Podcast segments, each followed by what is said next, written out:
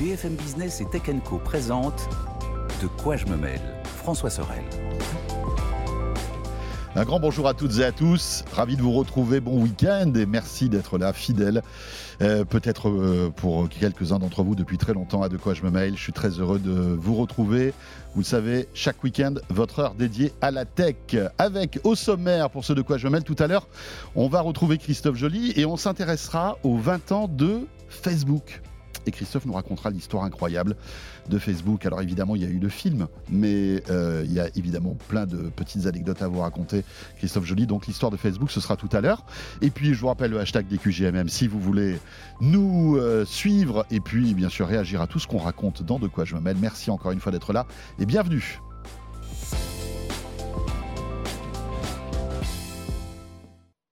Voilà de quoi je me mêle que vous pouvez retrouver dès le vendredi midi en podcast audio, aussi sur la chaîne YouTube de Tech Co, et puis après le week-end, bien sûr, sur BFM Business Radio Télé. Pour commenter l'actu cette semaine, Mélinda Davansoulas est là. Salut Mélinda. Hello François, hello Gonzague. Ravi de te retrouver Mélinda. Euh, on se prépare pour le MWC Oui. Voilà, le Mobile World Congress, on y sera la semaine prochaine. Sous le mauvais temps de Barcelone, parce qu'il fait jamais beau quand on y est. Je ne Ouais, sais pas dingue. Et quand on s'en va, le soleil arrive. Oui, et que c'est vrai. C'est fou ça C'est pour quand être sûr qu'on y travaille. Mais voilà. Euh, et euh, au-delà de ça, vous savez qu'il y a le grand salon dédié à la téléphonie mobile qui euh, débute lundi prochain. Et on vous proposera d'ailleurs un De quoi je me mêle. Et Melinda y, y sera d'ailleurs. Ça sera euh, hyper intéressant. On découvrira un petit peu toutes les nouveautés liées à l'écosystème mobile. Et puis, pour commenter l'actu aussi cette semaine, c'est Gonzague d'Ambricourt. Salut Gonzague. Bonjour à tous les deux. Ça fait plaisir de te retrouver. Ça fait toujours plaisir d'être là. Voilà, Gonzague, aussi un historique de De quoi je mêle, euh, qui vient nous voir de temps en temps, débordé par le travail, parce que évidemment ta boîte bouche cousue euh, cartonne. Ça Voilà. marche bien et je suis un peu moins là parce qu'on fait des, on, on est en train d'acheter des bureaux euh, pour s'agrandir et, Et voilà, ça prend ça- du temps. Ben voilà, tu vois, le futur Google est là. Donc euh, il, faut lui, il faut lui dire vous maintenant. On va lui dire s'il te plaît, tout ça. Vous voyez toute l'émission, ça va être sympa. Qu'en pensez-vous Voilà, bouche cousue qui, qui euh, en fait, tu t'occupes de, de créer des. Nous, on fait des- du réseau pour les TPE, PME, pour les startups PME. et tout ce qui s'y connecte. Voilà. Et comme c'est ta passion, forcément, tu es bon là-dedans. Content d'être là pour en parler. Et voilà, et c'est rigolo parce que tout à l'heure, tu vas nous parler d'un truc euh, que moi, perso, je ne connaissais pas. C'est un Wi-Fi qui a été euh, conçu euh, en 2017 et qui a une super longue portée. Mhm. Et euh, bon, voilà, on garde ça euh, tout à l'heure parce que tu as fait un petit euh, post sur ton blog euh, qui, est, qui est très intéressant. Mais pour débuter dans l'actu, euh, Melinda, on le sait, on te suit toutes les semaines pour euh, multijoueur euh, sur la plateforme Tech Co. On va parler de jeux vidéo parce que euh, on voit que Microsoft euh, fait les yeux doux un peu bah, à tout l'écosystème jeux vidéo depuis qu'ils ont racheté euh, Activision, etc., etc. Et donc, ils ont annoncé un truc incroyable cette semaine. Ils vont partager leurs jeux. Mhm. Et dit comme ça, alors dit comme ça, ça fait bizarre. mais il faut quand même savoir que Microsoft a engagé un virage il y a quelques années déjà en allant vers le cloud gaming, on l'a dit. Et puis surtout, depuis qu'ils ont fait des rachats, donc depuis qu'ils ont racheté Zenimax, le groupe de Bethesda, et surtout le groupe Activision Blizzard King, en fait, désormais, ils ont un catalogue de jeux qui, qui s'apprête à être hallucinant. Quand on a autant de studios, on parle de plus d'une trentaine de, de- de studios euh, désormais, même peut-être bientôt 40. Donc, ils ont plein de jeux. On se dit, c'est super, ils ont une console, plein de jeux, ils vont garder leurs exclusivités pour attirer les joueurs. Eh bien, pas du tout. Ils ont fait euh, l'année dernière, la semaine dernière, alors un événement qui était très drôle, qui s'appelle Xbox Business Update en podcast, mais pour tout le monde. Alors, la partie business, elle était vraiment là. On avait quand même les trois têtes pensantes de Xbox. Donc, Phil Spencer, qui est le, le patron de Oui. Microsoft Gaming, donc la Mhm. vraie branche gaming de Microsoft. Sarah Bond, qui est directrice d'Xbox et qu'on annonce comme l'héritière, euh, après le départ de Phil Spencer dans quelques années. Et Matt Booty, qui est responsable des studios, des licences, de tout ça. Alors, Donc on va dire, les, voilà, comme tu disais, le top du Le top du management de, de la branche jeux vidéo de chez Microsoft. Ah bon, alors, on va pas se mentir, 20 minutes d'événements un peu pompeux, un peu pénibles. Ils ont tous des têtes d'enterrement, donc on se demande ce qui va, Qu'est-ce ce qui va se passer. Ça, ça- ça n'annonce rien de funky. Pourtant, Phil Spencer, bah nous on l'avait eu en interview, c'est quand même quelqu'un de jovial. Ouais, Là, ouais. franchement, ça respirait pas le bonheur. Tiens. On s'est dit, ça va être la cata. Qu'est-ce qui va se passer? Il y a des semaines de rumeurs. Mon Dieu, qu'est-ce qu'ils vont nous annoncer? Et là, bah, Il y avait une rumeur comme quoi euh, ils allaient arrêter les consoles aussi. oui, bah, ça se fout là. C'est depuis qu'ils font du cloud gaming, tout le monde dit ils vendent pas de consoles, on va les arrêter. Et bah, justement, un des points de ce, podcast en 20 minutes, c'est ils ont dit non, on continue les consoles et en plus, on vous, a- on vous annonce pour la prochaine génération de consoles un vrai bond technologique. Waouh. Ça, c'est de l'engagement quand même. hein, donc, Ouais. euh, mais on le sait, ils peuvent pas. Parce que tout le monde n'a pas notre connexion euh, Internet encore pour jouer en cloud gaming, pour télécharger des jeux. Il y a encore des, jeux- des gens, euh, les jeux étant de plus en plus lourds, qui mettent un temps euh, fabuleux pour Non, parce télécharger. que des jeux, c'est des plusieurs dizaines de gigas. euh, On arrive à monstrueux. 100, 150 gigas aujourd'hui. Donc, euh, quand il te faut trois jours. Cyberpunk 130 gigas, je crois. Ouais. Non, non, voilà. Des- pour télécharger ça, Ouais. même Call of si la Duty, fibre, euh, il faut y aller quoi. tous, les glo- tous les gros blockbusters aujourd'hui, les gros jeux, que ce soit sur Xbox comme sur PlayStation, on est à plus de 100 euh, gigas facilement. Donc ça prend du temps. Donc il faut une bonne connexion. Euh, en cloud gaming, il faut aussi une excellente connexion et une stabilité. Tout Ouais. le monde n'a pas. Donc les consoles, ça c'est fait. Donc ça veut dire que le support physique va continuer euh, d'exister ou pas? Oui, oui, oui. oui, le bon vieux, bon vieux Blu-ray. euh, Alors, on sait que dans les licenciements que Microsoft a annoncé, là, les 1900 personnes chez euh, Xbox, du fait du rachat de studio, ils ont aussi, Ouais. euh, ils ont quand même 15 000 personnes qui sont arrivées, il faut les gérer. hein. Donc, il y a des doublons, des triplés partout. Il y a notamment la division des jeux physiques qui a été fortement impactée, c'est-à-dire tous les jeux en boîte qu'on a. Donc oui, c'est pas un bon signal pour le jeu physique envoyé, mais ça existe. Mais là, ce qui était drôle dans ce podcast, et ce que tout le monde attendait, parce que c'était ce qui a fuité et sans doute provoqué ce podcast un peu dans l'urgence, c'est le fait qu'ils vont donner des jeux à la concurrence. Donc à PlayStation et euh, à la Switch. Alors on pensait au Game Pass. Non, non, non, non, ils ont bien précisé que leur Game Pass, leur service sur abonnement, ils se le gardaient en revanche. Ouais, Les jeux parce que Day c'est ça qui devient leur trésor de guerre. Mais on va y Ah non, revenir, bien les sûr. services, c'est le, ne- c'est le nerf de la guerre aujourd'hui. Mm, mm, mm. Les jeux Day One, les Forza Horizon, les choses comme ça, Motorsport, ça reste Day One sur le Game Pass.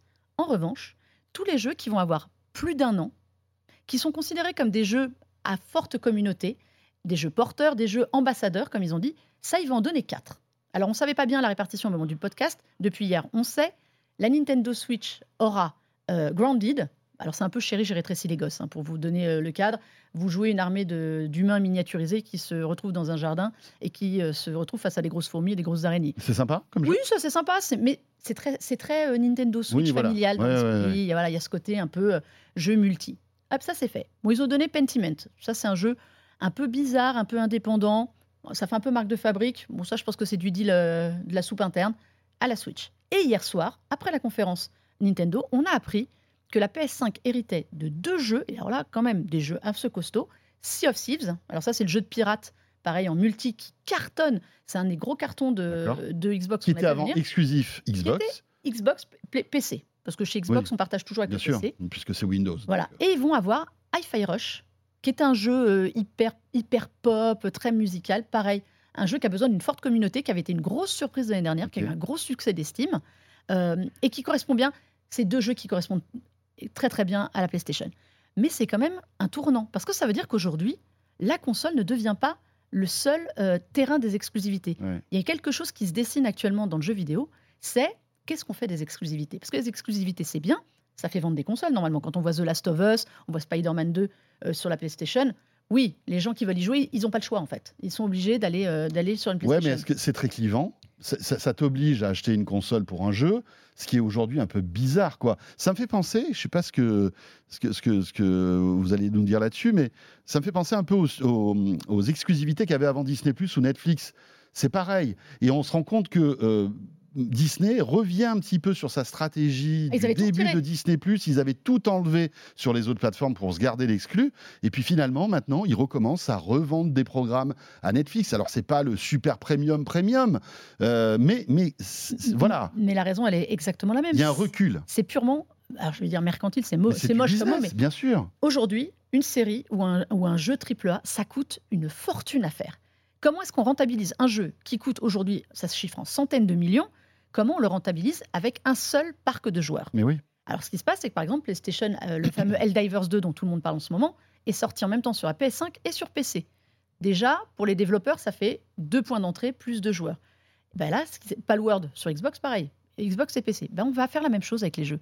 Sea of Thieves, on Hmm. va aller chercher d'autres joueurs pour aussi rentabiliser le coût d'un jeu. Et Gonzague, en plus, ce qui se passe, c'est qu'aujourd'hui, un jeu, euh, bah, il a une durée de business monstrueuse avec euh, les DLC que tu télécharges, les personnages, etc. Tout ça, ça fait de l'argent en plus.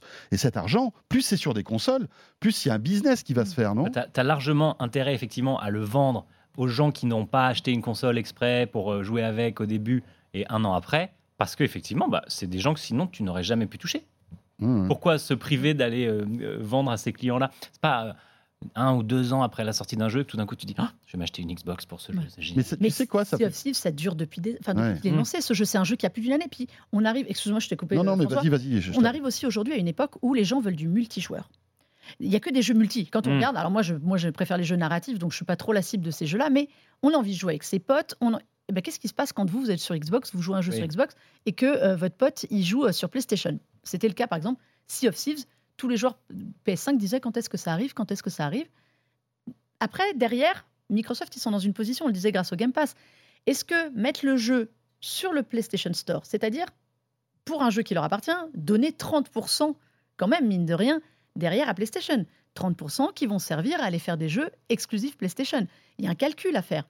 Mais s'ils donnent ce jeu-là au PlayStation Store, aux joueurs euh, PlayStation, c'est aussi un produit d'appel. Et quand ils disent ambassadeur, le mot est très très fort parce que c'est leur ambassadeur pour quoi? Au final, c'est leur ambassadeur pour moi, pour le Game Pass. Parce que si tous les jeux, derrière, on se dit Ah, il est sympa ce jeu Ouais. Xbox. Ah, il y en a un autre qui arrive un peu dans le même style. Ah ouais, mais il va falloir que j'attende un an pour l'avoir sur, le, sur la PS5. Sur la PS5, ouais. Alors qu'eux, ils l'ont. Alors qu'eux, en plus, ils l'ont dans le Game Pass qui coûte 10 balles par mois. Alors que moi, je vais le payer 80 euh, après. Et Mm. c'est là où je pense qu'ils sont extrêmement malins, que céder 30% Je veux dire par là que c'est presque des, jeux vitrines qui donnent envie de changer de camp. Évidemment, c'est un, c'est un, un appât. Et puis il y a- il y, a aussi euh, cette tendance chez Microsoft de l'ouverture. On le voit même avec, euh, euh, par exemple sur Samsung, tu as toutes les applications Microsoft qui sont préinstallées. Tu Game Les, Pass. les Office, les Office Game Pass, etc., etc. Microsoft, depuis l'arrivée de Satya Nadella, c'est voilà, c'est très ouvert. Mm. On est sur toutes les plateformes. Même parce chez que Apple. en étant sur et, et évidemment chez Apple parce qu'en étant sur toutes les plateformes comme on a plein de services à valeur ajoutée qui nous rapportent de l'argent bah, ça nous fait plus d'argent et ça se voit dans les résultats financiers de Microsoft qui n'ont jamais été aussi bons donc c'est voilà joué, Microsoft Game. Mm. c'est pareil on est, on est dans la même Ouais, dans la même logique C'est une tendance très large euh, autour du service. C'est ce que tu disais tout à l'heure, service, service, service. L'abonnement, le revenu récurrent, c'est extrêmement important pour les sociétés. C'est ce que Mm. Apple a réussi à bien développer. Et on voit eux-mêmes qu'ils arrivent sur d'autres plateformes. On est ont lancé l'Apple TV en directement, directement sur les télés. Et Microsoft, ils ont adopté à fond cette démarche de se dire, OK, bon, euh, on a voulu faire Windows Mobile, ça n'a pas été un carton. Maintenant, on va être excellent sur toutes les autres. Donc les applis Mm. iOS de Microsoft, elles sont super. Les applis Android, elles sont très bien. etc. Et ils ont des- bien amélioré leurs applis sur Mac. Bah, pourquoi ne pas avoir la même démarche euh, dans le jeu vidéo que de, de s'ouvrir aux autres? C'est hyper malin. Et là, après euh, pardon excuse-moi mais euh, le, par exemple un jeu comme Halo reste une exclusivité Microsoft Ils l'ont dit, Starfield ou le prochain Indiana Jones qui est très attendu. Alors ça, euh, sur les autres consoles, ils peuvent toujours rêver pour le voir. Ce sera pas pour faut pas exagérer les gars faut garder quoi. des produits, mais il faut garder des produits d'Apple parce que ces jeux-là, eh ben, ils seront day one dans le Game Pass. Donc là, on a compris, encore plus, au cas où on avait encore des doutes, que le cœur de- d'Xbox bien aujourd'hui, sûr c'est le Game Pass. Pass Et on s'attendait à plutôt avoir le Game Pass partout parce qu'ils l'ont donné. Mais voilà, comme dit Gonzague, ils l'ont donné intelligemment, de manière hyper carrée, à d'autres. Ouais, mais tu peux te dire, tu peux, di- tu peux dire aussi Halo, par exemple. euh, Bon, voilà, euh, si un an après sa sortie, il arrive sur PlayStation Ouais. 5, c'est pas bien grave. Enfin, je veux dire, il, il aura, il aura été quand même assez rentabilisé. Et surtout, dans la logique que tu disais, ça donne envie peut-être d'aller sur le, sur le Game Pass parce que tu te retrouveras avec Halo, avec euh, des jeux, etc. Mais plein là, d'autres jeux. C'est un gros marqueur. Et puis, il y a aussi un truc tout bête, c'est que, par exemple, PlayStation n'a pas de jeu en multi quasiment. Le succès d'Helldivers 2 aujourd'hui, euh, qui est un jeu complètement potache, enfin c'est Starship Troopers, hein, je schématise, mais c'est un peu ça dans Mhm. l'idée. Le succès, c'est aussi qu'il n'y a pas ce type de jeu euh, pour les joueurs PS5. Il y en a qui viennent d'ailleurs, il y a d'autres jeux multi, euh, qui sont multiplateformes, mais il n'y avait pas. Là, donc finalement, Microsoft, ils ont bien joué. Dans la répartition des jeux, ils ont très bien joué. Ils leur ont filé des jeux communautaires, donc ça va aussi attirer des joueurs PlayStation qui Ouais, avoir ouais. envie de jouer à tout ça. Mais eux, ils se disent, il y a un tunnel qui est possible vers nous, qui est intéressant. Et si PlayStation aujourd'hui pense que leur, leur salut vient du PC, ils sont en train de donner des jeux au PC, ils veulent aller beaucoup plus sur le PC, c'est aussi un Ouais, signe qu'il y a quelque chose qui bouge dans l'industrie globalement. Après, on se pose la question pourquoi euh, Sony ne sort pas son Game Pass vraiment aussi riche Ils euh, l'ont, hein, le PlayStation oui. Plus, c'est censé être ça. Ouais, mais juste c'est moins- de et beaucoup mal moins foutu, sexy. C'est beaucoup moins sexy. Mais ils se rendent compte que c'est l'avenir. Enfin, aujourd'hui, voilà. euh, c'est marrant parce que même, tu vois, pas mal d'amis qui sont très très PlayStation Ouais. le, le- le- le Game ils, Pass. com- ils commencent Ils vraiment à zioter. Ils euh, préfèrent, ils ouais, disent ouais. l'offre de Microsoft est meilleure alors qu'ils ont une PlayStation. Mais on peut s'attendre peut-être à une un petit revirement de situation avec les, la- les- les nouvelles générations de consoles qui vont sortir. C'est quand là euh, A priori, pas je tout de dirais suite, pas, demi- mais- pas avant 2027. Voilà. Et En fait, là, on va avoir peut-être une alternative. Enfin, tu sais, les, mid-generation, les, Oui. versions pro. Ils ont annoncé la fin de vie de la PlayStation Ouais. 5. Alors, euh, ils n'ont pas annoncé, c'était drôle, ont- c'est pas vraiment la fin de vie. Ils ont dit on passe dans le cycle de fin de vie. Mais c'est normal, on est à la moitié en fait. Mais bien sûr, bien C'est sûr. 7 ans, Ouais, on est à la moitié. Mais, Mais- mais par exemple, en 2027, si le Game Pass devient vraiment costaud avec euh, tous les jeux qu'il faut, quoi, un peu un Netflix du jeu vidéo, C'est déjà le cas en fait, bah, tu sais. hein, peut-être que, rien. peut-être que Sony va se prendre une sacrée claque parce que euh, à- à- au moment où tu auras envie de changer de console, ça va être vraiment un critère de choix très important. Le fait de te dire, bah tiens, allez, je me budgète euh, 150 balles par an, mais j'aurai des centaines de jeux. Je pourrais jouer à ce que je veux. Quoi. Mais je pense que le, le move de Microsoft, il est, le timing, il est bon. Parce que justement, entre les annonces, il ne faut pas oublier qu'il y a 15 jours, c'est en effet PlayStation qui a dit Ouais. Non, mais là, nos ventes euh, des, sont en, en baisse, euh, ça, on, a- on arrive sur le. Enfin, en, en gros, on bascule sur, oui, la, oui, oui. sur la fin. Microsoft arrive gentiment avec ses jeux. Donc là, ils vont avoir trois ans pour habituer, parce que je pense que là, c'est les premiers qui arrivent, pour habituer les joueurs PlayStation et Switch à avoir des jeux de chez eux. Et Quand après, ils vont arriver avec la nouvelle génération, ils vont dire Regardez, on a le Game Pass, c'est super beau, vous n'avez plus besoin de payer 80 balles, peut-être euh, 90 à ce moment-là pour un sûr. jeu. Chez nous, pour 12 Et balles, on vous vous l'avez offre côtés 6 des mois de. Game Pass en plus. Tiens, t'achètes la nouvelle console, t'es mort. Stratégiquement, c'est super. bien. Trade-in, passe-nous ta vieille PlayStation 5, Ouais. C'est ça. une Xbox Mais bien customisée. sûr. Non, mais ça va, Et- ça, va être, ça va être super intéressant, je pense, la, la bataille euh, des, des- des nouvelles consoles dans, dans allez, on, on va dire 2-3 ans. Euh, dans l'actu aussi, euh, Mélinda, tu as reçu un produit qui euh, vient juste d'arriver. Je ne sais même pas s'il est déjà dispo en fait. Depuis hier. Depuis hier. Euh, c'est un produit Amazon. Vous savez qu'Amazon euh, voilà, sort pas mal de, de- de produits hardware hein, avec des enceintes, des enceintes avec des petits écrans, euh, des choses assez sympas, aussi des, des- des portiers vidéo. voilà. Et là, ils ont sorti une espèce de tablette qui permet de piloter ta maison. Ouais, c'est une tablette. C'est le Eco, le Eco Hub. on vous l'a pas, on vous l'a pas allumé parce qu'il n'y a pas de prise à porter. Donc voilà, puis vous auriez été content de savoir que chez moi, je, ne- n'avais accès à rien de tout ce qui est chez moi. Euh, oui, c'est une. Alors, c'est exactement ce que tu as dit, c'est-à-dire qu'on a toute la gamme Echo Show euh, normalement qui sont ces fameux écrans connectés avec enceinte. Bah là, vous retirez l'enceinte et vous avez le, euh, le Echo Hub. Hub, bah, ça porte bien son nom. En fait, ça va être la centrale de la maison. Alors, c'est drôle dit comme ça parce qu'on se souvient que dans les premières années de la domotique, tout le monde avait une espèce de hub central. Une fois que vous aviez euh, trouvé tous vos murs, mis des câbles dans tous les sens, tout arrivait à, à un petit module central qui vous, permet, qui vous permettait de tout piloter. Ça, c'est la version finalement euh, sans fil, connectée en Wi-Fi. Euh, c'est vraiment pour les gens qui ont tout plein d'objets, alors qu'ils vont fonctionner avec Alexa ou compatible Alexa. Aujourd'hui, Alexa, c'est extrêmement large. On a du Philips, Somfy, Nanolith, tout connecté. Enfin, vous avez toutes les marques qui marchent avec.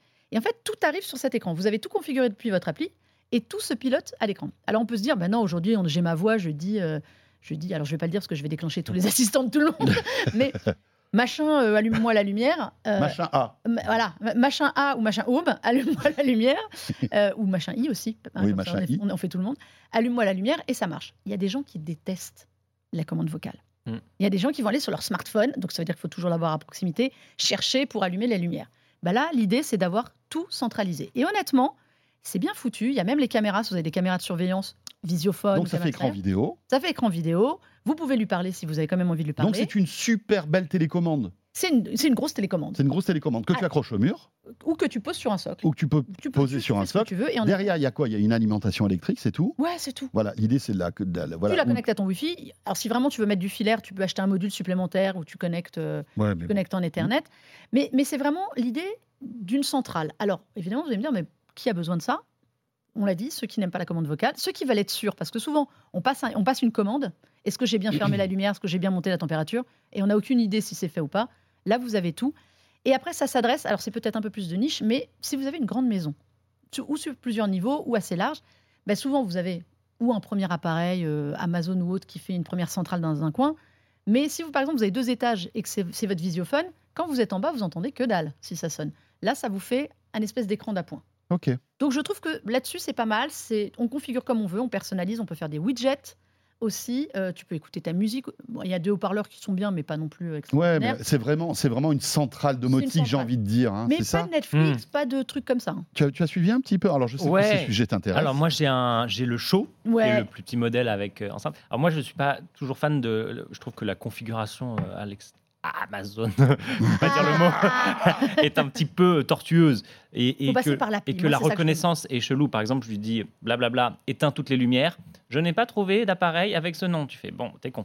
Mais sur cet appareil précis, Peut-être et- qu'avec l'IA et- générative, ça et va à, changer. et à- d'ailleurs, à espérons-le. 199 euros, à 200 euros, Ouais. c'est intéressant, c'est que ça donne accès à quelque chose qui était avant réservé aux multimillionnaires. C'est-à-dire que ça, les, les- les gens très très riches ont ça dans leur maison depuis toujours. Mais voilà, Oui, les- des écrans partout dans la maison. euh, machin comme ça, Exactement. et et c'est- ça coûte une fortune. C'est extraordinaire, mais c'est que du sur-mesure. Donc c'est très très très cher à installer et à entretenir. Il faut un spécialiste. Maintenant, si tu es un petit peu geek et que tu as envie de t'amuser, tu peux avoir ça dans la maison pour 200 balles. Ouais, parce que ce, que je trouve intéressant aussi, c'est que euh, évidemment, ça va piloter les, pro- les produits, euh, les, objets connectés Amazon, mais pas que, parce qu'aujourd'hui, avec tout. Matter, euh, Et c'est voilà, tout t'as- protocole, c'est tout t'as- protocole. Tu as une plateforme Netatmo, bah, ça va marcher. Tu as une serrure connectée, je sais pas, X ou Y, ça va marcher. Euh, tu as du Sonos, bah, ça va marcher. En fait, tu, tu- c'est ça qui est fort. C'est-à-dire que au-delà du, au-delà de la marque Amazon, c'est presque un produit générique, une télécommande universelle de tous tes objets connectés avec une belle interface. Et il n'y a même pas marqué Amazon dessus. hein. Il n'y a même Non, pas marqué c'est ça, il y a Amazon dessus. Et c'est là où C'est trouve- c'est intéressant. C'est là où je trouve qu'ils sont très forts parce qu'on sait que, de- que Matter et le protocole, tout ça, ça va être. Aujourd'hui, il y a un air de la guerre. Il faut savoir qui Mm. euh, va avoir la clé de la maison. en Ouais, fait. ouais. Et là, c'est malin parce que, en effet, comme tu dis, il y a un, il y a un écosystème de- d'appareils compatibles qui, qui est assez dingue. Et ben, ils sont malins, ils, viennent, ils s'y mettent. Moi, je trouve que le prix est peut-être un peu élevé Ouais. euh, parce que je trouve qu'en effet, euh, comme l'a dit Gonzague, je trouve que c'est toujours un peu fastidieux. Il faut configurer via son application pour y avoir accès. Alors, c'est pas le pire, hein, mais euh, Bah, si on tu peut veux pas le faire depuis le En hub. fait, si, en fait, si tu veux que l'expérience elle soit bonne, et c'est la même chose avec des lumières Philips Hue, si tu veux en faire quelque chose qui sert, et sachant que chaque euh, ampoule coûte quand même euh, beaucoup d'argent, et que tu veux faire, faire des scénarios et tout, faut y passer du temps. hein, parce que sinon, si c'est juste pour faire on-off, autant garder son bon, vi- bon vieil interrupteur. Donc, l'adoption, elle est quand même assez longue pour les commandes vocales, pour personnaliser un dashboard qui fait un peu sens dans la maison. Sinon, tu te retrouves aussi avec un truc qui affiche 12 000 boutons Comme moi. et, et- et- et- et c'est inutilisable. Ça me fait pas- un peu penser, euh, tu sais, à, à ces écrans tactiles qu'il y a dans des hôtels parfois un peu haut de gamme, Mm. où tu peux régler les volets, tu peux, euh, tu vois, Mm. mettre en route la télé, des trucs comme ça. Euh, autant dans une chambre d'hôtel, c'est ça n'a pas forcément beaucoup d'intérêt, mais dans une maison, et comme tu dis, dans une maison un peu grande, avec plusieurs étages, etc., plusieurs univers, euh, pourquoi pas? Franchement, à, à voir.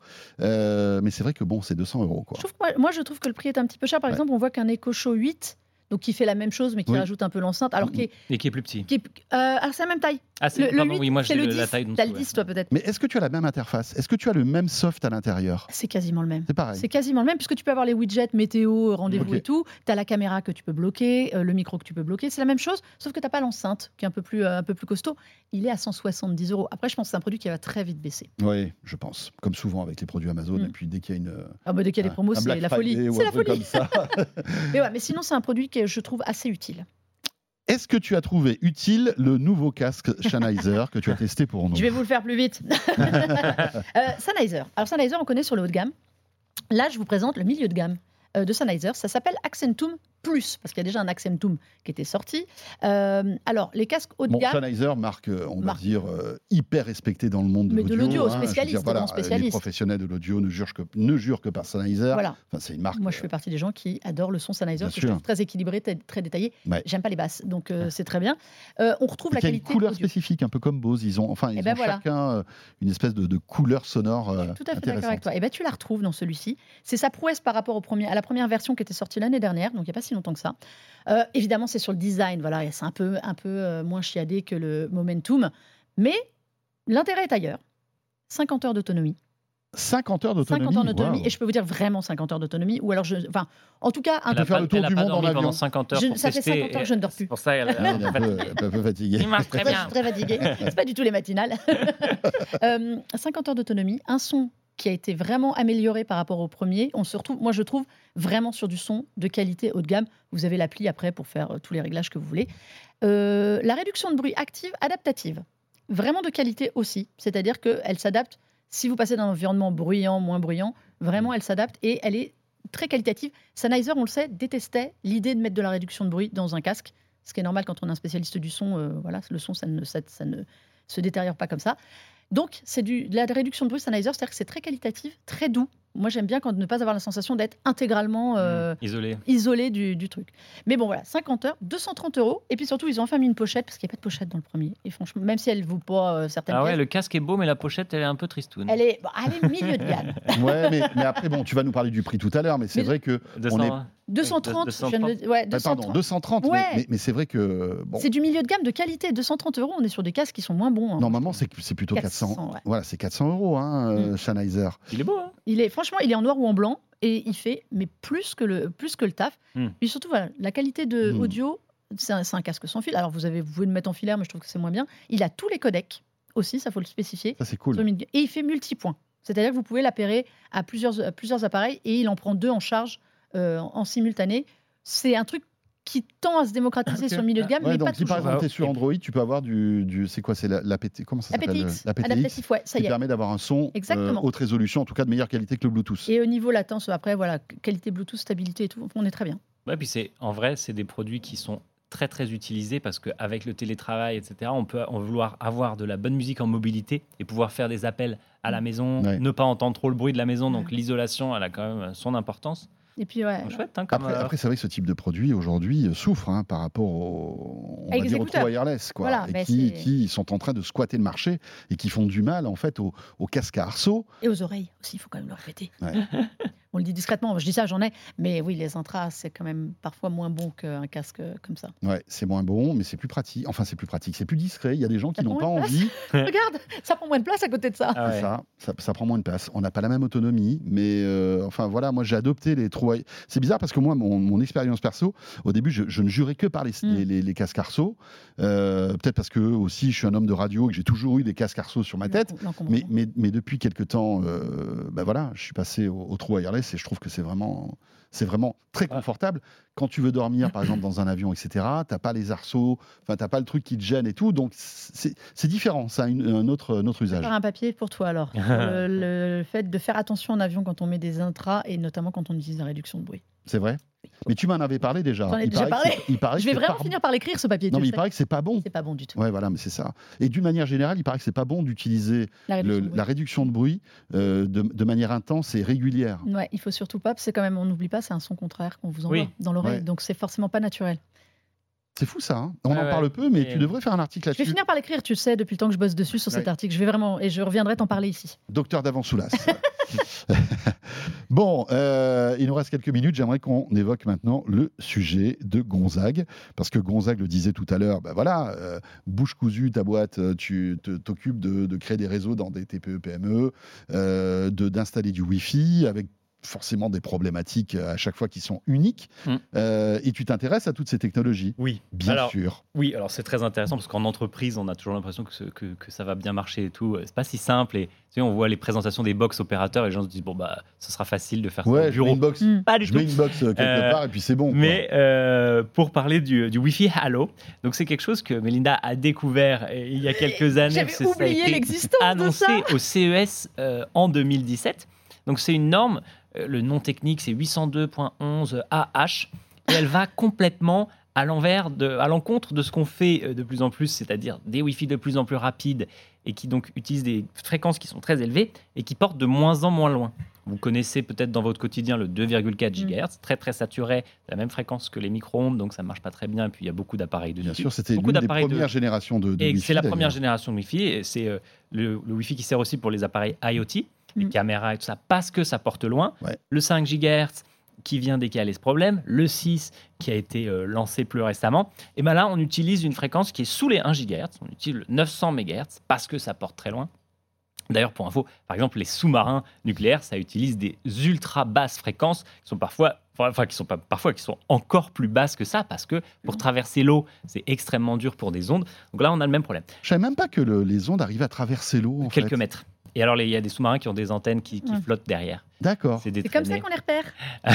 C'est- Mais c'est Euh, c'est fascinant ces sujets-là. ouais. Moi, je suis. euh, c'est Voilà. incroyable. Et donc, le Wi-Fi Allo, ça a été lancé euh, par le IEEE qui fait les normes. Wi-Fi Allo qui n'a rien à par voir la avec le jeu. Wi-Fi hein, je- Alliance, quand même exactement. D'ailleurs, je Vous sais pas même mieux pas. jouer avec le Wi-Fi Euh, Allo si vous jouez à l'eau. Je sais même Vite. vraiment pas comment ils le prononcent, mais l'idée de ce Wi-Fi, c'est justement l'Internet des objets, pouvoir connecter euh, des choses qui sont loin, dans un jardin, un interphone, etc., pouvoir les connecter en grand nombre, que ça capte loin, que ça ne consomme pas trop, et s'imposer comme euh, alternative aux autres réseaux d'objets connectés, certains longue distance, comme ce qu'on appelle le LoRaWAN, etc., ou des normes qui servent dans la maison, le Zigbee, on parle du Z-Wave, c'est- tout ce qui connecte les objets connectés, les, dans Pool Philips, par exemple, ça utilise un de ces protocoles. Et donc, la Wi- Wi-Fi Alliance a sorti ça. Le problème, c'est que ça n'a vraiment pas décollé du tout. hein. Alors attends, mais juste euh, avant qu'on parle de- de- Ouais. de- d'où on en est, techniquement, c'est-à-dire que j'installe une borne Wi-Fi euh, Hello, Ouais. C'est vu classe. hein. Et on va. Et on, et on, on- Tu as ton Wi-Fi Hello Hello, hello, Hello. Peut-être que Nabila, elle était un peu en avance. hein. Et puis, Allô. finalement, finalement, finalement. Euh, Et donc ouais. tu le mets, tu le mets dehors par exemple, euh, Tu mets dedans même. même dedans ou, de, ou dehors, enfin bon bref. Et là tu te retrouves. que- quelles sont les spécificités En fait, techniques la, la- alors, la bande passante, donc la vitesse maximale de, de ce Wi-Fi, de cette norme, est très basse, jusqu'à 86 mégas. Dans les meilleures conditions, ça baisse euh, largement euh, plus la portée augmente. Mais l'intérêt, c'est que la portée de base, elle est entre 100 mètres et 1 km, Hmm. quand même assez loin. Il y a une société qui a présenté quelque chose au CES là, de cette année et une boîte qui a sorti une caméra basée sur ça qui a réussi à faire un test jusqu'à 3 km Waouh en, en- en champ libre. hein. Le- les, les portées de, réseau euh, sont souvent à, Pas milieu à- urbain, ce pas. qu'on appelle en champ libre, c'est-à-dire l'émetteur voit le récepteur, pas euh, j'ai traversé 16 immeubles entre les deux. Mais donc, portée théorique énorme, une société qui sort cette puce sur laquelle des fabricants vont pouvoir s'appuyer, parce que par exemple, vous connaissez les, les- les petites caméras Arlo, Arlo, pas Arlo, écoute, Arlo, Ouais. elles sont basées sur, sur le Wi-Fi, mais elles sont limitées en termes de portée. Bah, si elles se basent sur cette technique, sur cette techno, elles vont pouvoir être installées beaucoup plus loin et euh, avec une consommation électrique qui est faible. Donc Ah c'est parce important. que tu, tu consommes moins d'énergie aussi en te Ça connectant consomme. sur ce Wi-Fi? Bah Non, oui, parce qu'en fait, comme ça, il y a moins besoin d'énergie pour, tr- pour transmettre et pour communiquer. bah, Tu dis, tu dis, tu dis, euh, oh là là, j'arrive plus à parler. Tu dépenses moins d'électricité euh, pour communiquer. Donc c'est vachement intéressant et ça permet de faire des appareils qui sont sur pile, qui auront des autonomies de plusieurs mois à plusieurs années. Donc ça, c'est quand même assez intéressant. Mm. Le problème, Ouais. euh, c'est que pour l'instant, euh, en fait, aucune borne Wi-Fi n'intègre euh, cette norme et cette fréquence parce qu'il faut une radio spécifique. Donc les bornes Wi-Fi que vous avez à la maison et en entreprise, elles font le 2,4, le 5, certaines le 6, mais personne ne fait le 900 MHz. Donc pour l'instant, il n'y a aucun objet qui pourrait se- nativement à la maison s'installer. Il faudrait mettre une petite borne dédiée. Donc c'est pour ça que l'adoption... rajouter une bande, ouais. au- Mais, par exemple, mon, mon téléphone, il est compatible avec ce Wi-Fi Hello Non. Ah ouais, d'accord. Bah, il n'est pas fait pour. En fait, Oui, il c'est ne même prend pas pas, il prend pas la norme en charge. Voilà, quoi. il faudrait qu'il puisse gérer cette fréquence, donc il faudrait qu'il ait une radio en 900 MHz. Ouais, mais en 900 mégas, il l'a pour la 4G, la 5G, Ouais. non On n'est pas C'est vrai, mais c'est pas, ça fonctionne pas de la même façon parce que c'est. Ouais, il y a les antennes en tout cas déjà, il y a- j'imagine. Il y a les antennes, ouais, mais il faudrait que ça soit branché sur une autre radio. Et surtout, donc, il n'y a aucune borne euh, existante sur le marché qui, qui soit compatible. Donc, pour l'instant, l'adoption de ce standard euh, est assez faible. Mais bon, il y a un petit potentiel. hein. Et t'en avais entendu parler, toi, Mélinda Alors moi, il y a des années, j'avais parlé, j'avais entendu parler de ça, mais justement pour tout ce qui était euh, IoT. Euh, le fait que ça pouvait permettre d'avoir euh, une plus grande. Alors, à l'époque, on en parlait surtout, tu sais, quand tu as ton jardin et que tu veux Mm. euh, Ouais, la ouais, connexion, un truc euh, connecté à l'autre bout. Et j'en avais plus du tout entendu parler jusqu'à ce que tu me dises, ah, ben Gonzague va parler de ça. Et non, et ce que je trouve fabuleux, c'est on n'arrête pas de nous, alors je vais pas dire bassiner parce que c'est pas ça, mais avec le le, le 2.4 justement pour l'IoT en disant c'est bien, ça libère parce que euh, ça, ça, ça- ça consomme moins et tout. Mais en fait, il y a ça qui existe en Mhm. effet et dont on avait complètement oublié euh, l'existence, qui libérerait aujourd'hui. On est quand même à bien plus que 20 produits euh, chacun chez soi, tu sais, qui été très longtemps le truc. Les gens monteront jusqu'à 20 produits connectés chez eux. Non, ça c'est fini. hein. Je pense que ouais, si on fait tout le tour, on a besoin de libérer. Et on se rend pas compte, mais il suffit qu'on ait une enceinte connectée, une télé connectée, ça va vite, ça va super Ton vite. ordinateur, ta tablette, Ton ton, ordinateur, ta téléphone, tablette, ton celui de smartphone. toute la famille. Bien sûr, tu multiplies ça ben voilà, par le nombre de, de personnes qui vivent chez toi et t'exploses tout en fait, ça va Mais vite, évidemment. ça va hyper vite. et donc, c'est une fréquence qui est déjà très très saturée, le 2,4, 2,4. Mais oui. extrêmement compliqué. Oui, parce que si tu as des voisins en plus qui sont Ah sur ouais, 2 gigas, Tout le monde se gêne. C'est le, c'est, alors, ça peut être le risque aussi avec le 900, hein, puisque du coup, plus ça porte loin, plus les gens se gênent. C'est le gros intérêt du Wi-Fi euh, en 5 GHz et 6 GHz. Mm, mm. Tu émets beaucoup moins loin, donc tu as beaucoup Ouais, moins de chances d'être gêné et de gêner tes voisins. Là, c'est vraiment un concours de, de- Le Wi-Fi, c'est un concours de qui crie le plus fort. Ouais, c'est ça. Et Non, mais si ta voix ça. porte avec des fréquences qui sont basses ici pour le- l'exemple du image. tu gênes les autres puisqu'on t'entend de loin. Mais Ah, c'est mais cool. vrai que tu te dis qu'il y a un potentiel euh, qui est fort en fait là-dessus. Euh, alors là, sans avoir besoin de, de, de 3 km, mais il y a quelque chose qui est, qui est fort Ben, justement pour château. euh, Évidemment, dans mon château, dans mon château. Bah oui, mais tu sais, il y a des grosses pierres. et tout. ouais.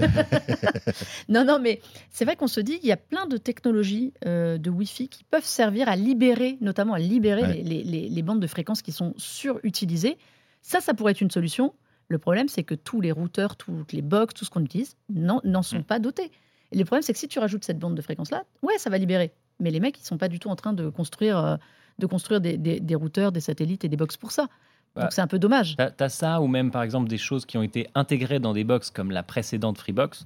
Euh, elle intégrait un protocole sans fil pour les objets connectés. Ils ont abandonné Ils ont sur la nouvelle.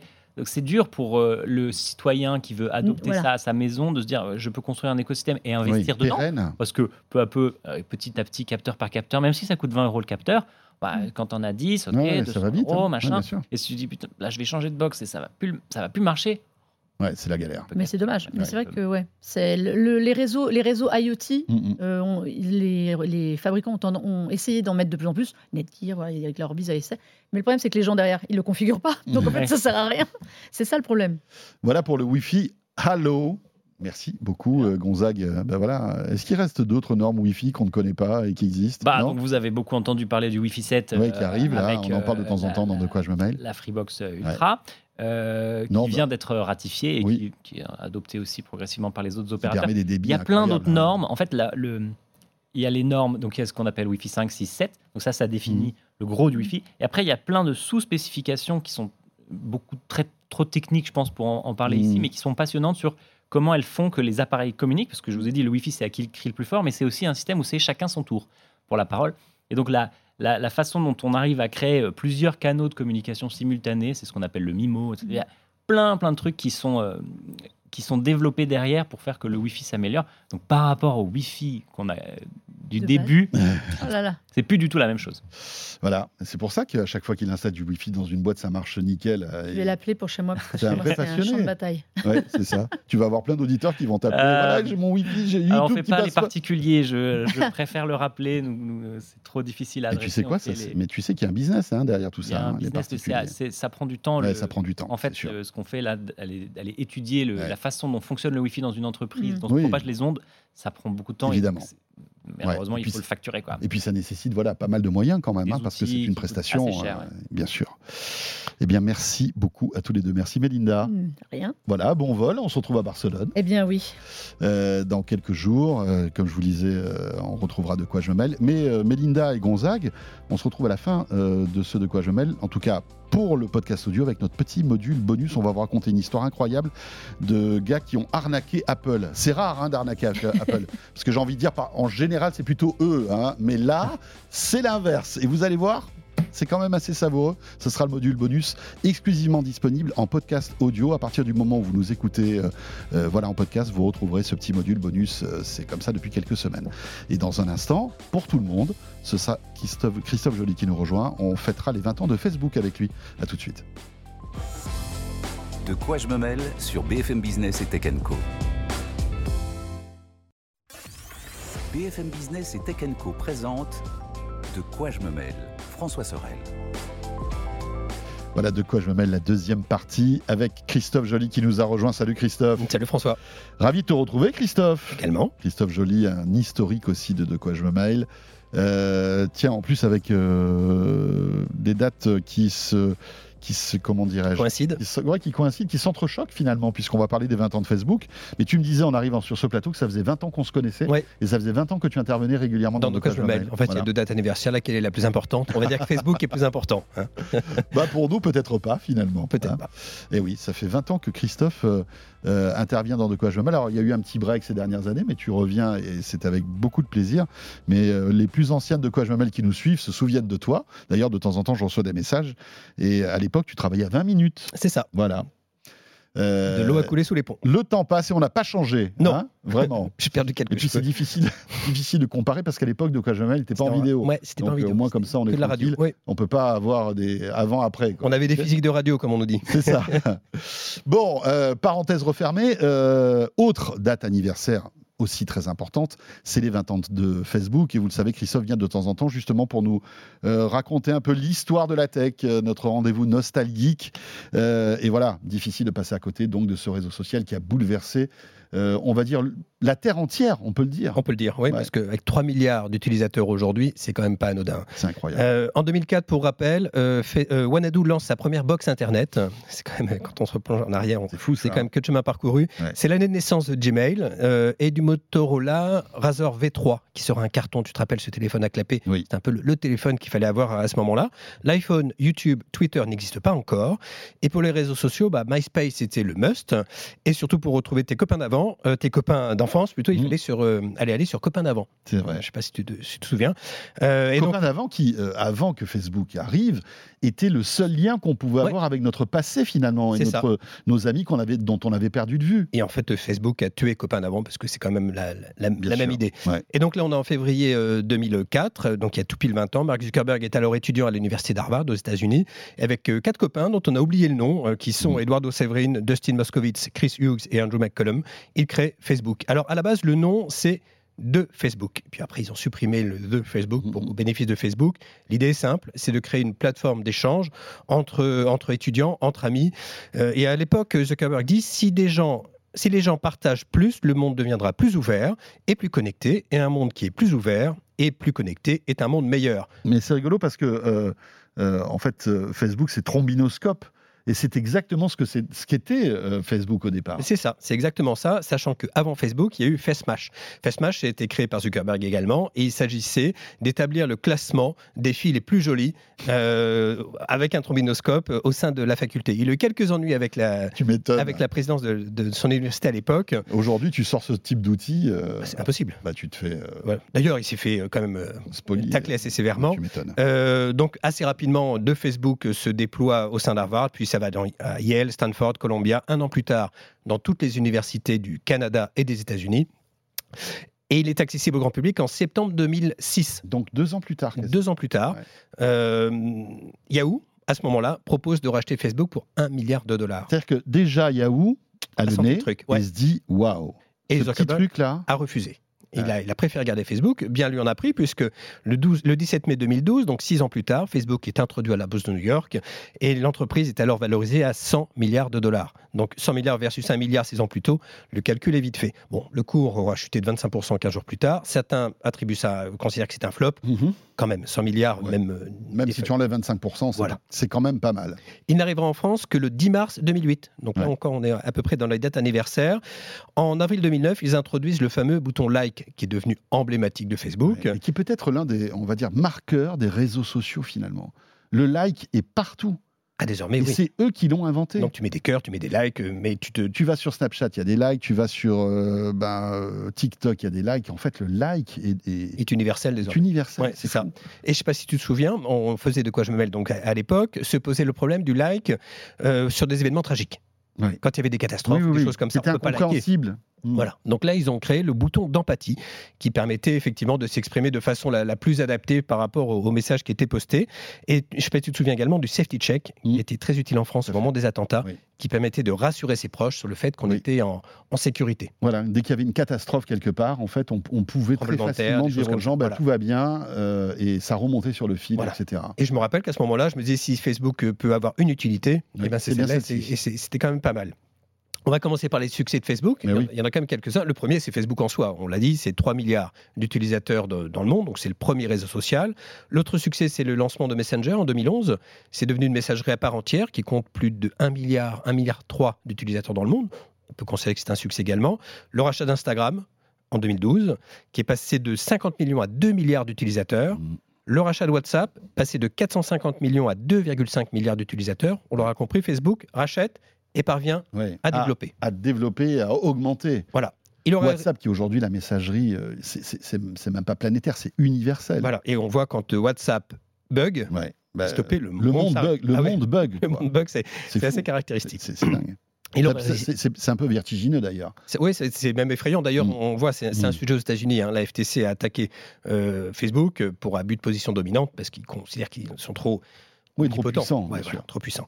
Euh, il aura quand même résisté aux assauts de Google. Je ne sais pas si tu te souviens de Google C'est exactement la même idée. Alors Ouais. Google aura fait long feu euh, et finalement Facebook a, a toute la place. Il ont faut dire que Google Plus, on en avait parlé évidemment à l'époque. Oui, on en avait parlé. De quoi je me mêle et on n'a jamais compris comment ça marchait en fait. Bah non. C'est ça qui est fou. Et, mais Facebook était déjà certainement trop Ouais, installé. Bien sûr. Et les habitudes, c'est long hein, de, de changer les habitudes. Et on le voit aujourd'hui, Facebook est encore assez puissant, mais les jeunes, ils se tournent ailleurs. Parce que Facebook est devenu un truc de vieux. Oui, c'est ça. Voilà, on pourrait faut dire ça comme ça. N'allons pas plus loin. Euh, Facebook a un autre talent, c'est celui de s'approprier les fonctionnalités de ses concurrents. On a les threads comme euh, X, euh, feu Twitter. Ouais. On a les Reels euh, sur Insta comme les vidéos TikTok et on a les stories sur Facebook comme le fait Snapchat. Ça, c'est aussi un talent qui- qu'ils ont. Mm. Alors, il y a quelques échecs. Mais euh, juste avant, peut-être l'un des succès peut-être les plus importants, c'est la possibilité de, de- de retrouver des personnes que tu avais perdues de vue. Et, et- et c'est vrai que c'est la, la première notion de, de- de- de Facebook et le premier service de Facebook. Combien toi et moi avons retrouvé des amis Oui. d'enfance Ou de garder des contacts de loin en loin avec des gens plus ou moins éloignés. Ça permet d'avoir des nouvelles. Bien sûr, bien sûr. Et, et- et ça, euh, on peut tout critiquer, euh, on peut tout reprocher à Facebook. Mais franchement, ça a été un, un accélérateur de rapprochement de gens qui s'étaient perdus de vue, euh, incroyable. Oui, c'est vrai, c'est vrai. Et j'ai retrouvé pas mal de gens euh, via Facebook, effectivement. Mais comme nous tous, comme Mm. nous tous. Euh, Les échecs? Les échecs.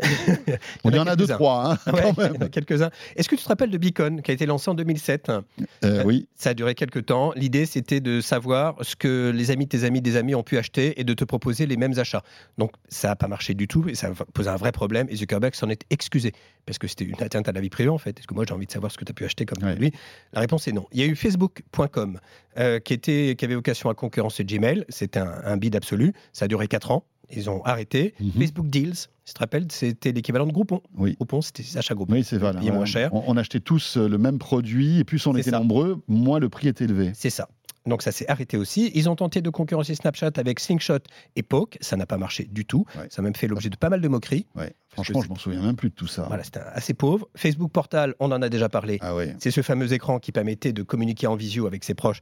Ça n'a pas marché non Ça a plus. dû leur coûter de l'argent cette histoire-là, parce que c'était des produits qui avaient été designés, inventés, avec des ingénieurs, etc., euh, qui n'étaient pas mauvais Il y avait d'ailleurs. du hardware des- et du software. Tout à fait, tout à fait. mais c'est un peu comme les casques de réalité virtuelle, hein, parce qu'ils ont acheté Oculus euh, il y a- il y a assez longtemps désormais.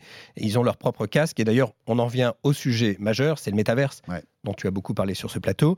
Ils ont englouti 43 milliards de dollars euh, depuis 2019 via Reality Labs, qui est la, la- la filiale qui, qui développe Ouais. euh, ces produits. Après avoir acheté Oculus, Ah, voilà, racheter Oculus pour la fabrication des, des, des casques. Euh, c'est dans ce contexte-là que Facebook est devenu Meta. Son Meta est la maison mère, Oui. un peu comme Alphabet, la maison mère de Google. Alors, je l'ai mis dans les échecs parce que pour l'instant, on ne peut pas dire que ça décolle. Voilà. Peut-être qu'il est prématuré de considérer que c'est un échec, mais Horizon World, qui est le monde virtuel de Facebook, est quand même désespérément désert. Il Ouais. n'y a personne. Donc, euh, ça pose quand même un problème. C'est un peu l'équivalent de Second Life euh, à la sauce Facebook. Mais fait, Après, euh, bon, c'est vrai que pour tempérer ce que tu dis, et tu l'as dit aussi, hein, c'est vrai que on en est au tout début de cette aventure du métavers. On voit que même Mark Zuckerberg le dit, hein, ça va prendre des années. il y croit toujours. Il y croit toujours. Il investit, je crois, 10 milliards par an euh, dans, dans le. en Ils fait, ont les voilà, moyens dans- tout ce qui est VR, réalité mixte, etc., etc. Il y croit. Euh, comme, quand on sait qu'Apple aussi euh, voilà, a sorti ce- son Vision Pro, on se dit que finalement, il est peut-être pas sur la mauvaise, euh, dans la mauvaise direction. Il faut avoir les reins solides. Il les Il a. faut avoir les reins solides, il faut avoir du temps. Mine de rien, c'est le patron de sa boîte. Donc, même s'il a des comptes à rendre auprès des investisseurs, c'est lui qui décide ce qu'il Il va faire. Voilà. Et s'il a envie de mettre 10 milliards de, de dollars euh, sur euh, cette verticale de, de- de la VR, Il- bah, il, Ouais. les mettra. Et on le verra à la Euh, fin. la- la- voilà. Facebook est valorisé à 1200 milliards de dollars. Bien sûr. Donc ça reste une, une tête d'épingle. Ce qui a un peu changé la donne aussi, c'est l'arrivée de l'IA, de l'intelligence artificielle avec ChatGPT. Ouais. Donc le, le focus est un peu ailleurs et on s'intéresse moins au métaverse. Et je crois que beaucoup de gens ne comprennent pas encore ce que c'est vraiment le métaverse. C'est ça. Ça reste virtuel au sens, au sens premier. On va enchaîner avec quelques polémiques parce qu'il y en a, quand- il y en a eu pas mal. La première, c'est qu'on reproche à Zuckerberg d'avoir volé l'idée de Facebook à deux frères, deux étudiants, les Winklevoss. Euh, un accord a été trouvé en 2008 à 65 millions de dollars. Donc ça, c'est le, le premier polémique qui fait l'objet du film en fait Oui, oui, oui. dont- dont The on parlait- Social Network. De David Fincher, Ouais. Qui raconte la naissance de Facebook, s'adresse à un portrait assez peu flatteur de, Oui. de Zuckerberg. Il s'en est plaint. Il a dit qu'il avait été blessé et que c'était pas conforme à la réalité et qu'en fait Fincher avait enjolivé la réalité parce que faire un film sur un mec qui fait du code, c'est pas très sexy. Ouais. Voilà. Oui, il avait romancé un peu l'histoire. Avait. Cela dit, si vous n'avez pas vu The Social Network, je vous invite de le regarder. Ouais. Il est en ce moment sur les plateformes de vidéo, euh, voilà, les SVOD. Allez-y, franchement, c'est un très bon film. Parce que, en plus, David, Fin-. David Fincher derrière, quoi. Donc, euh, Il y a quand même un vrai savoir-faire. Ouais. L'autre grand scandale auquel on pense, c'est Cambridge Analytica, évidemment. Ouais. Là, il a été reproché à Facebook d'avoir vendu. le premier gros boulet, en fait, hein, de. Facebook, bien sûr. Tout à fait. Euh, Facebook aurait vendu 50, euh, à- les données de, privées de 50 millions d'utilisateurs à Cambridge Analytica, qui est une société, euh, société d'études. Le problème, c'est que ces données ont notamment été utilisées pour la campagne de Donald Trump, par les équipes de la campagne de Donald Trump. Ouais. Donc ça pose quand même un, un énorme problème. Euh, Facebook a payé 725 millions de dollars pour mettre un terme aux poursuites. Ah, Voilà. c'est- C'est là qu'on se rend compte de la puissance, en fait, de ce réseau social qui, qui peut peut-être euh, changer la donne lors d'élections présidentielles. Euh, aux États-Unis, mais on se souvient aussi de l'impact que ça peut avoir sur des sociétés, sur des pays entiers, hein, le printemps arabe, etc. Bien sûr. etc. Donc il y a des impacts positifs d'ailleurs, parce que Bien pour sûr. certains pays, c'est un moyen Bien d'expression. sûr, bien sûr. Mais ça montre la puissance en ça fait. montre la puissance de, de Facebook. Se pose le problème de la régulation des contenus. On le sait, dès que tu mets un sein, même dans une œuvre d'art sur Facebook, elle est censurée. Euh, récemment, le- la liberté euh, guidant le peuple de Delacroix a été censurée parce qu'il y, a il y a évidemment un sein sur cette œuvre. Mais en revanche, les propos antisémites ou haineux ne le sont Ouais. pas nécessairement. Ouais. Donc ça pose le problème de la modération. Il a même été reproché à Facebook de valoriser les contenus haineux. Donc euh, plus Oui, parce que ça génère plus d'audience. voilà. Donc Voilà. c'est euh, donc c'est quand même pas pas très euh, vertueux, on va dire. En fin janvier, récemment, là, ce, ce mois-ci, Mhm. euh, Zuckerberg a présenté ses excuses devant le Sénat américain en raison des dégâts que Facebook a fait auprès des ados et des enfants. C'était pas le seul à être auditionné par le Sénat, mais pour le coup, il a dû vraiment, de façon un peu maladroite, je vous invite à regarder, Hmm. mais qu'il est quand même très très mal à l'aise. Et le, le sénateur en question, En plus, il se fait engueuler comme un enfant, voilà, euh, comme un enfant. comme un élève dans une classe, quoi. et il est dans des éléments de langage, dans une rhétorique, on Ouais. fait les meilleurs outils possibles pour, Ouais, ouais. et comme une, une petite musique qui passe quand même pas très très bien. Donc les polémiques ne sont pas terminées. Et la dernière, c'est l'abus de position dominante dont on parlait. La FTC, lui de la Federal Trade Commission, lui demande de revendre Instagram et WhatsApp, considérant que 70% des Américains utilisent l'un des outils de Facebook. Donc c'est euh, monopole illégal et abus de position de- dominante.